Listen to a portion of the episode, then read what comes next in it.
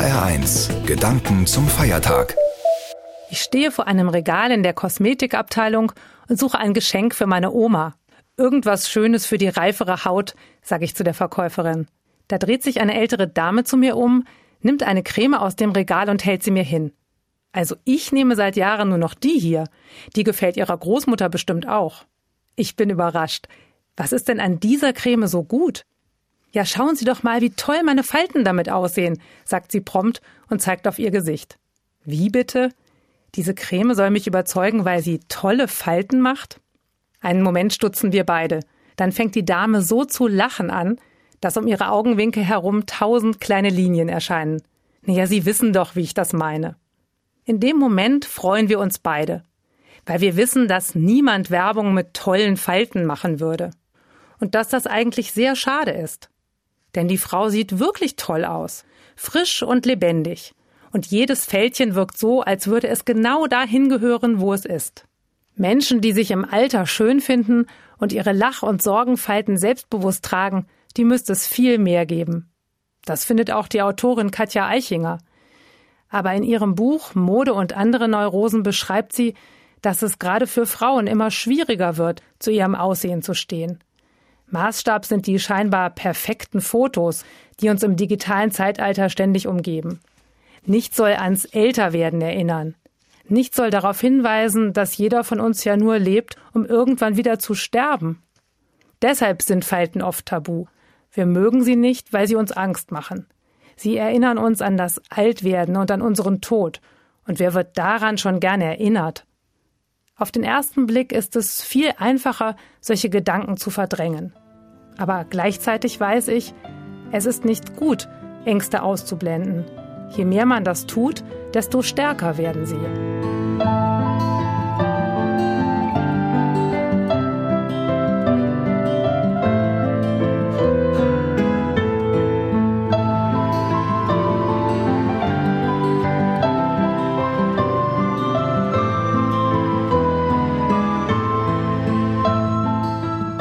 Es ist nicht gut, seine Ängste zu verdrängen. Lieber blicke ich ihnen klar und deutlich ins Gesicht. Dabei hilft mir der Karfreitag. An diesem Feiertag begegne ich meinen Ängsten vor Leid und Sterben. In der Geschichte am Karfreitag geht es zwar nicht ums Älterwerden, aber um die Ängste, die damit verbunden sind.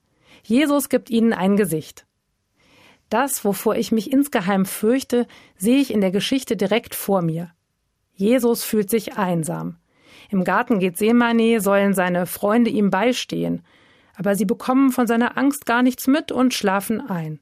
Damit nicht genug. Judas verrät seinen Aufenthaltsort. Und als Jesus verhaftet wird, hält noch nicht mal sein Freund Petrus zu ihm. Er leugnet sogar, dass er ihn kennt. Niemand steht ihm bei. Schließlich wird Jesus zum Tode verurteilt und ans Kreuz genagelt. Kurz vor seinem Tod schreit er mein Gott, mein Gott, warum hast du mich verlassen? Er fühlt sich im wahrsten Sinne von Gott und den Menschen im Stich gelassen. Der Blick auf Jesus gibt den Ängsten vieler Menschen ein Gesicht.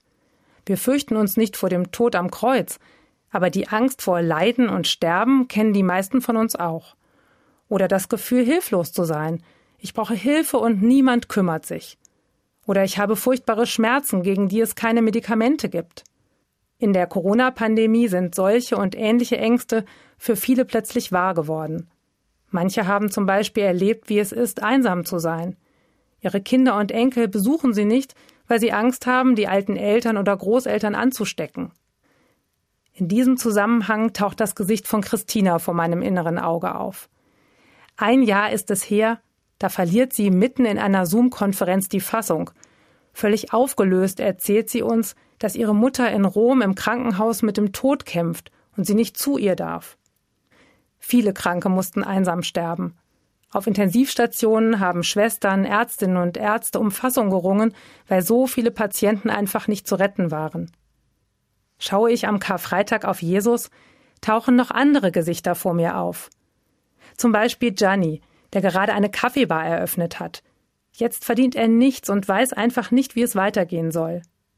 Ich denke an unsere Kinder, die sich danach sehnen, sich wieder mit allen Freunden zu treffen. Diese Pandemie hat so vielen Menschen Leid gebracht. Und von den meisten bekommen wir kaum was mit. Jeden Tag sehen wir die Zahlen in den Nachrichten, aber oft nicht die Menschen, für die sie stehen. Es sind ganz unterschiedliche Bilder, die dieser Jesus am Kreuz hervorruft. Jeder von uns hat andere Gesichter vor Augen. Aber so verschieden sie auch sind, durch sie setzen wir uns mit Leid und Sterben auseinander. Nicht wegschauen, sondern es aushalten und darüber nachdenken.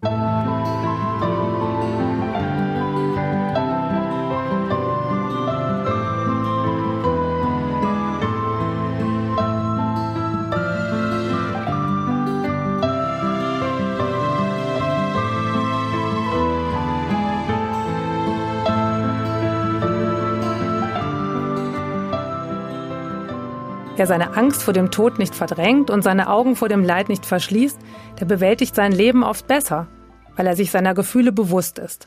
Aber es geht heute noch um viel mehr. Karfreitag kann den Blick aufs Leben komplett verändern. Jesus leidet und stirbt, aber dabei bleibt es nicht. Die Geschichte ist damit noch nicht zu Ende. Das Grab, in das er gelegt wird, ist am Ostermorgen leer. Gott hat ihn auferweckt, unvorstellbar. Selbst bei den Jüngern von Jesus dauert es eine ganze Weile, bis sie begreifen, er ist wirklich lebendig. Erst nach Ostern erkennen sie im Rückblick, im Leiden haben sie Jesus zwar im Stich gelassen, aber Gott war bei ihm. Der Tod hat nicht das letzte Wort. Gott überwindet ihn und schenkt ewiges Leben. Der Blick auf Jesus am Kreuz erinnert daran und kann unser Vertrauen stärken. Er sagt uns, wir sind nicht so allein und hilflos, wie wir uns manchmal fühlen. Gott steht uns in unserem Leiden und Sterben bei. Er ist bei uns in allem, was uns Angst macht. Manchmal spüren Menschen, die etwas Schweres durchmachen, Gott ist bei mir. Er schenkt mir auf ungeahnte Weise Kraft. Und dann gehen sie gestärkt aus der Krise raus. Andere fühlen sich getröstet, weil sie beim Abschied von einem geliebten Menschen darauf vertrauen, er oder sie ist jetzt bei Gott. Und wer so ein Vertrauen in sich spürt, der lässt sich nicht mehr so leicht entmutigen. Solche Menschen halten Leidenssituationen eher aus. Und sie sind auch für andere da, wenn das Leben traurig und schwer wird.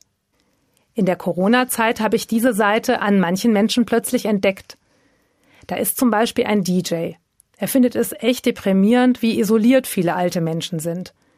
Im Dezember 2020 montiert er kurzerhand seine Musikanlage auf einen Anhänger und legt Weihnachtslieder auf, mitten auf der Straße, direkt vor dem Pflegeheim.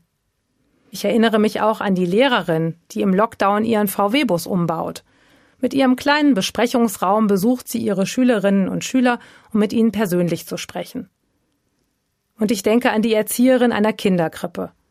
Obwohl sie auch Angst hat, sich anzustecken, gibt sie den kleinen Kindern die Nähe und Geborgenheit, die sie brauchen. Es tut gut, solchen Menschen zu begegnen. Ihre Hoffnung steckt an. Und wer hofft, dass sich etwas zum Guten ändert, der hat Mut, auf andere zuzugehen und ihnen zu helfen. Das wünsche ich mir auch für mich. Ich möchte meiner Angst vor dem Älterwerden ins Gesicht schauen und dann auf Gott vertrauen und über meine Falten lachen. Ich möchte mich anstecken lassen von der Hoffnung, die andere verbreiten. Und ich möchte im Gesicht von Jesus die Menschen entdecken, die in meinem Leben darauf warten, Hoffnung zu bekommen.